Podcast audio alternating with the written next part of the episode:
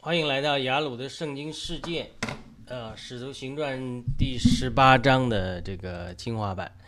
那我们读一下。那当然，我们这个也是很久之前的写作的了。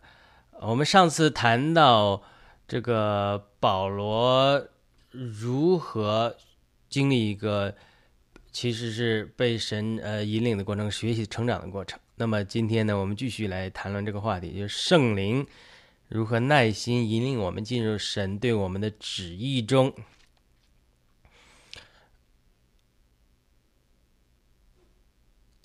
那圣那圣灵呢？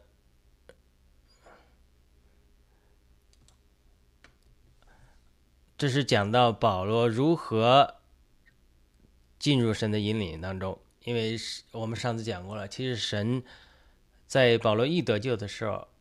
就对他说：“你要远远远远远远的离开耶路撒冷去，因为那什么，在耶路撒冷你的为我做的见证，他们必不接受。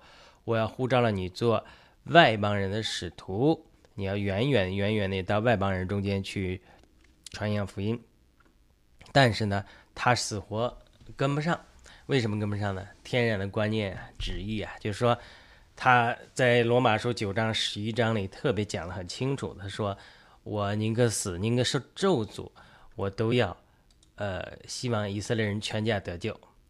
那这样的观念呢，就拦阻了他，无论到哪里，先找犹太人传福音。但是神对他的主要的呼召是要向外邦人传福音，所以整个使徒行传前半部分是彼得的经历，后半部分是保罗的经历。但是保罗的经历就是如何跟从神的引领，最后走入到他命定的路程的经历。但我们后面会会提到。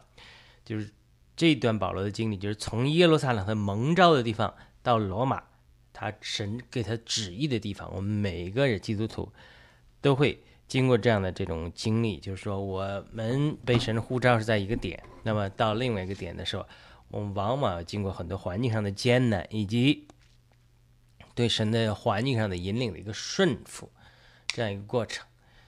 当然，我们后面还会提到，我们必须胜过在耶路撒冷的宗教的灵，我们才能到罗马，就是预表世界里罗呃该撒面前为主做见证。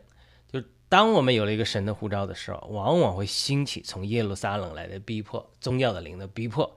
特别是我们如果行在一个神的新的行动中的时候，很多人不能理解，他就会逼迫你，逼迫你。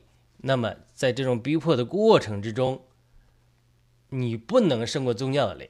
现在教会很多也是这样的啊，我我我这样做，其实我知道是对的，但是我这样做，我得罪了长老，得罪了牧师了，我就算了，不说了。这都是向人屈服。你必须胜过宗教的灵，你必须在耶路撒冷刚强的为主做见证。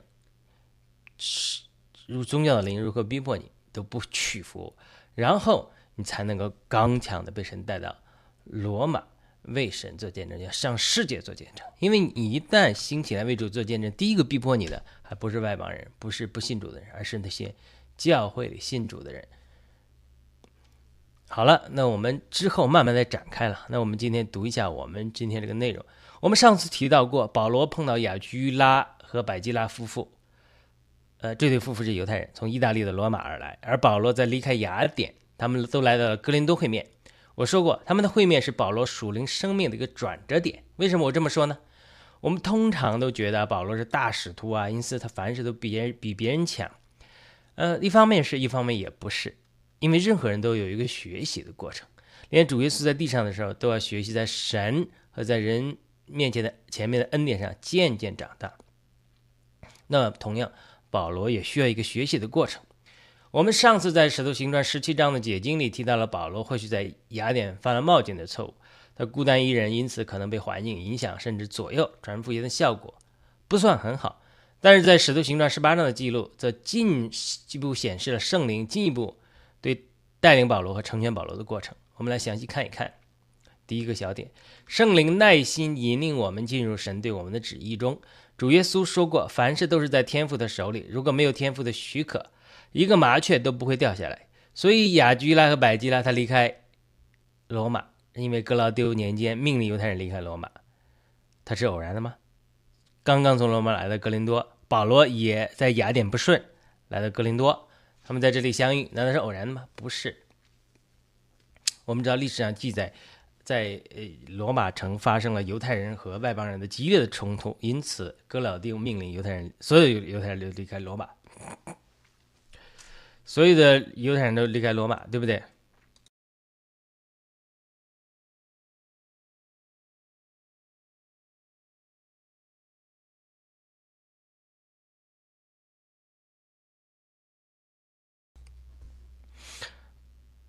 他命令所有的犹太人都离开罗马。呃，你说这种事情偶然的？不是的，凡事都在神主宰的安排之下，目的是让保罗进一步受到成全，并且在服饰上得到帮助。这里有个隐藏的线，就是我们在，但是我们在读经的时候，哎，圣灵这次帮助我们看见了这条线，就是一个人在跟从神的引领上，能够完全顺服神的带领。并且最终走在神引领的道路上，它是需要时间的。圣灵常常在这个我们不顺服的时候，还不明白神的引领的时候，耐心地引导等候我们，让我们慢慢走到神给我们所命定的道路上。但是呢，往往开始的时候，我们或许因为对神的旨意不清楚，或许呢对神的旨意不够顺从，因此迟迟就没有走在呃神给我们预备的道路上。因此呢，我们可能把我们的呼召。的呃完成啊和发挥出神赐给我们的恩赐上都被打了折扣。我举个简单的例子，或许你就明白了。假如上帝赐给你的恩赐是音乐，他跟你的护照是在音乐上服侍他，但是你偏偏希望学画画，对不对？可能你没有顺从内心的感动，一直花了很多时间画画，结果处处碰壁，没什么好的果效。等你有一天终于明白了，你所擅长的或者神呼召你的是音乐服饰，你也开始投身其中，你会发现各个门就给你打开了。我只是举一个例子，这种例子在实际生活中处处都是。再比如，你或许希望做一个漫画师，但是你顺从父母的要求学了金融，那你发现格格不入，最后还是回到你热爱的行业，结果也成功的打开了一片天地。我可我们可以举出很多很多这样的例子。那么保罗是不是这样呢？近代以来对保罗的著作解经的一个倾向，就过分高举甚至神化了保罗，好像保罗不会错也没有错一样。其实不是不然的，保罗是一个人，也有缺点。也在不断学习认识神。当他晚年的时候，他都承认自己还没有完全得着，而是忘记背后努力面前的，接朝着标杆接力追求。腓立比书三章十三至十四节。所以保罗的确有个不断学习的过程。我们这里要讲清楚啊，我们不是说保罗作为使徒，神借着他写的书信不是圣经的话语，不是呃呃。学习呃，自由派来否认保罗说的神的话语权威。我们说保罗作为一个人，在属灵生命的成长上，他是有呃有失败、有软弱、有不断的进步的。我们是这个意思，我们不是否认保罗的书信不是圣经，这个不要误会了。我们说他作为一个人，他是有在属灵的生命上是不断学习成长的一个过程的。好了，我们就在这里看保罗是如何渐渐学习神、顺服神的旨意，走在神命定的道路上的。保罗在《使徒行传》二十二章回忆他蒙召的经历的时候说：“主对他说，你去吧，因为我要差遣你远远的往外邦人那里去。你如果回忆《使徒行传》十七章的内容内容，一开头就说保罗经过一些地方，到了帖撒罗尼迦，就在犹太人会堂传福音，被拒绝之后，又到比利亚的犹太会堂传福音，结果被帖撒罗尼迦的犹太人追来捣乱，才被迫跑到雅典。”在那里给雅典的外邦人传福音，但是开局效果并不好。但是这并不要紧，要紧的是保罗在这里在十七章发生了一个极大的转折。那个时候，保罗并没有完全行在神对他的旨意里面，因为神对他的旨意，正如耶稣对他说的：“你要远远的到外邦人那里去。”换句话说，神拣选了他做外邦人的使徒，但是他却留恋在犹太人中传福音。你如果看他在罗马九章至十一章的记载。讲到他自己宁愿被咒诅，也愿意以色列全家得救，就可以理解保罗对犹太人的负担了。但是很不幸的是，这不是神对他的呼召。圣经明说，神呼召了彼得做犹太人的使徒，而拣选了保罗做外邦人的使徒。这在罗马说十一章十三节，加拉太二章八节都有提到。这里可是很蹊跷的。你如果是神，你会拣选保罗还是彼得做犹太人的使徒呢？对不对？如果是我，我可能会拣选保罗，因为保罗。熟悉犹太经书，还在加马列前受教，是法利赛人还是便雅悯支派的，在第八天就受了割礼，再有资格不过了。反观彼得是个渔夫，没有受过高深的教育。有学者说，连保罗书信的希腊文的水准都远远高过彼得彼得的希腊文水准。但是我们不是神，神却没有拣选保罗做犹太人的使徒，却拣选了彼得做犹太人的使徒。对于外邦人来说，我我也觉得彼得更容易被人接受一点，因为他来自外邦地的加利利，而保罗则是一个严谨的法利赛人，还极力热心逼迫教会。所以，从天然天然上来说，保罗是比彼得更有资格做犹太人的使徒。但是，这不是神的安排。有一种说法认为啊，神之所以这样安排，就是不使用我们天然所擅长的来做，而是用我们天然的不擅长。当然，这是一方面啊。另一方面，保罗所受过的高深的属灵教育，呃，还是对后来做使徒有了帮助的。我们是另外一方面。他说，这种另外一个侧面就是逼迫我们必须信靠主。不是依靠我们的人力、人的能力而做，而是靠着信心和圣灵的大能。但是我们都有肉体和天然的选择，往往是不是我们不知道神对我们的旨意和带领？但是我们的肉体天然习惯常常拦着我们，让我们没有办法很快进入神对我们的呼召中去。神也知道我们是这样的人，因此圣灵常常耐心中等候我们，引导我们，也是常常借着环境告诉我们此路不通，让我们回头是岸。保罗在这里的经历也是如此。我们在上一次信息里提到，保罗可能因为企图通过辩论来劝说人、劝说人接受福音，但是效果其实并不是很好。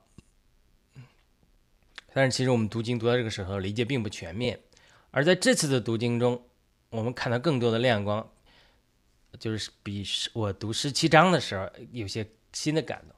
实际上，我讲保罗不应该辩论，但是读十八章的时候得到一新的感动。他其实并不是保罗辩论出了问题没有，而是保罗没有完全活在神的旨意里。人神因此神在各方面给他设了个拦拦拦阻，造成他在犹太人传福音的效果上并不是很好。而且圣经特别讲到巴拿巴啊，在犹太人呃还是亚波罗亚波罗在劝服犹太人特别有果效。甚至比保罗都有果效，这就是神设的一个环境上的区一个一个拦阻。因此，使徒行传十八章是一个转折点。在十八章五节和六节，就是说希拉和提摩太从马其顿下来的时候，保罗为道迫切，向犹太人郑重见证耶稣是基督。他们既抗拒毁谤，保罗就抖着衣服对他们说：“你们的血归到你们自己的头上，我是洁净的。从今以后，我要外邦人到那里去，我要到外邦人那里去。”但是一方面他被拒绝了，说气话；那另一方面呢，圣灵可能在后面说：“你看，我早就引领你，主耶稣早就告诉你了。我我圣灵说，我早就引领你了，你非要去跟外邦人传福音，不是说我们不不爱外邦呃犹太人，你非要跟犹太人传福音，而是神的旨意，他有暂时的旨意。因为犹太人的心硬拒绝神，暂时离弃了他们，你非要去这么搞，你看我一直引领你，你一直一直不肯顺从。”对不对？所以他到十八章五节到六节的时候，保罗就气死气死了，跟他们犹太人见证耶稣是基督，他们又抗拒又毁谤，保罗抖着衣服说，抖一抖衣服说：“你们的血归到你们头上，我不干了。从今以后，我找外邦人传福音去了。”就早就是这样，就是有的时候，这是保罗的经历，其实我们很多的经历一样。我们天然上非常往左走，圣神或者圣灵一直引导我们往右走，但我们这个硬着颈项一直往左走。这个又碰到南墙了，就说：“哎呀，真是不跟你们，不能往南，不能往南墙走。神早就引领我往北走，我一直不听，对不对？他就有的时候，这就是神环境上的引领。那么到了这里，保罗可能才回想起：哇，当初我一得救，主耶稣就对我说过了，让我远远往到外邦人那里去传福音。他才更清楚的明白：哦，神对我的呼召。”是做外邦人的使徒，纵然有一千个不情愿，舍不得抛下他自己的同胞犹太人，那既然犹太人拒绝了福音，他只好从此到外邦人中间去，所以他就被环境所迫，转到外邦人那里去传福音。这里看似是环境的逼迫，但是其实后面都是圣灵奇妙的引领，对不对？我修正十七章讲，他也不仅仅是在雅典，他的辩论出出了问题，而是说。他一直习惯对犹太人传福音，他不习惯对外邦人传福音。他怎么会？他会不会对外邦人传福音？他不会的，他要学习的。所以保罗后来说：“他说我向着犹太人做犹太人，向着外邦人做外邦人。你怎么向着外邦人做外邦人呢？”所以在使徒行传十八章，保罗碰到从罗马外邦城来的多年寄居的这对犹太夫妇雅居拉和百基拉，他绝对不是偶然的，而是神主宰的安排。你想想，雅居拉、百基拉。这个和保罗在一起支帐篷的时候，呃，这对夫妇嘛，可能保罗住在他们家里，或者说一起支帐篷的时候，你说他们不会聊天吗？对不对？他们聊天聊什么？这个百居拉、雅居拉会不会谈论说：“哎呀，我们怎么会从罗马来呢？因为呃，罗马城里面有。”外邦人和犹太人的严重冲突，冲突到一个地步，有人把猪头放在犹太的会堂里，犹太人一些有钱的人，呃，似乎也被控说压榨外邦的贫穷的人，呃，社会冲突到一个地步，都发生了呃战争，呃，暴力了，人家领导或者说就是格老丢说，搞不定你们所有的犹太人都都离开罗马，不要在这住着了，免得你们在这找事儿。所以百基拉、雅居拉也被迫离开罗马城，但是后来他们又回到罗马城了。这个圣经没有记载他们什么时候回到的。当时，保罗写罗马书的时候，那个雅居拉、百基拉夫妇已经回到罗马城了。雅居拉、百基拉夫妇就说：“哎呀，住在外邦人的城，住在罗马的城，跟咱们犹太人的生活习惯是不一样的。你跟别人外邦人打交道，跟咱们犹太人打交道是不一样的。保罗啊，你。”你还年轻啊，你没这个经历，我跟你们分享分享，对你有帮助。当然，这些分享一方面，呃，从天人上，保罗是一定受到益处的。但另一方面，保罗毕竟是使徒，所以保罗从雅居拉、百基拉夫妇得着关于罗马教会的负担，关于虽然他们有福音的兴盛，但是对真理认识不够，所以他要去耶路撒冷。他那时候还没有完全转过来，要去非要去耶路撒冷。然后又不确定能不能去罗马，才学写了十六卷的、十六章的罗马书信，呃，写在羊皮纸上，的很费劲的，写那么长。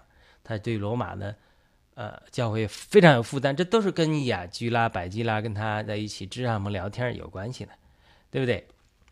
所以我想这些虽然是我的想象，但他也是符合情理的。保罗在上一章对雅典人传福音的经历不是很成功。其中一个原因或许就是他并不了解外邦人，他还不熟悉如何向外邦人传福音，因为他过去一直是在，呃，跟犹太人传福音。好了，我们下面一个点就是未得外邦人就做外邦人。一些西方的传教士刚到中国传福音的时候，采取了一种高高在上的态度，就是我们，呃，我们是传福音的啊，你们是拜偶像的野蛮人民啊，你们要放弃信仰啊，不能拜偶像啊，不能拜祖宗啊，接受我们的信仰。这些传教士中的一些人和西方的殖民者和官员往往有深厚的关系，他们有的时候会利用西方外交、军事的力量，逼迫中国人开放口岸，并且接受福音。因此，在传福音的效果上并不是很明显，啊，因为这些激起了很多当地中国人的抵触。但是后来戴德生 （Hudson Taylor） 来到中国传福音的时候，他就改变了这些人的做法，他自己穿上中国人的长袍，并向中国人竖起了长长的辫子。生活在中国人中间，起居饮食和中国人的习惯都一样，因此他在他的中国内地会在福音果子效上就比前面那些人非常有更有果效，把福音传到中国内地的很多地方。我通过以上的例子，我们就可以联想，保罗在雅典传福音的经历似乎有点类似西方传教士刚到中国时候态度，就高高在上，企图通过辩论说服这些人离弃偶像，转向基督。啊，你们拜的是偶像啊，我们拜的真神，那效果往往不是不好的。但是在他这些失败的经历之后，以及雅居拉和百基拉夫妇和他谈论如何在罗马人，在罗马生活在万邦人中间啊，如何与他们接触啊，并且把神见证给他们的这种呃经历之后呢，呃外外邦人的经历之后呢，那保罗有没有受到启发呢？我相信保罗受到了启发，并在。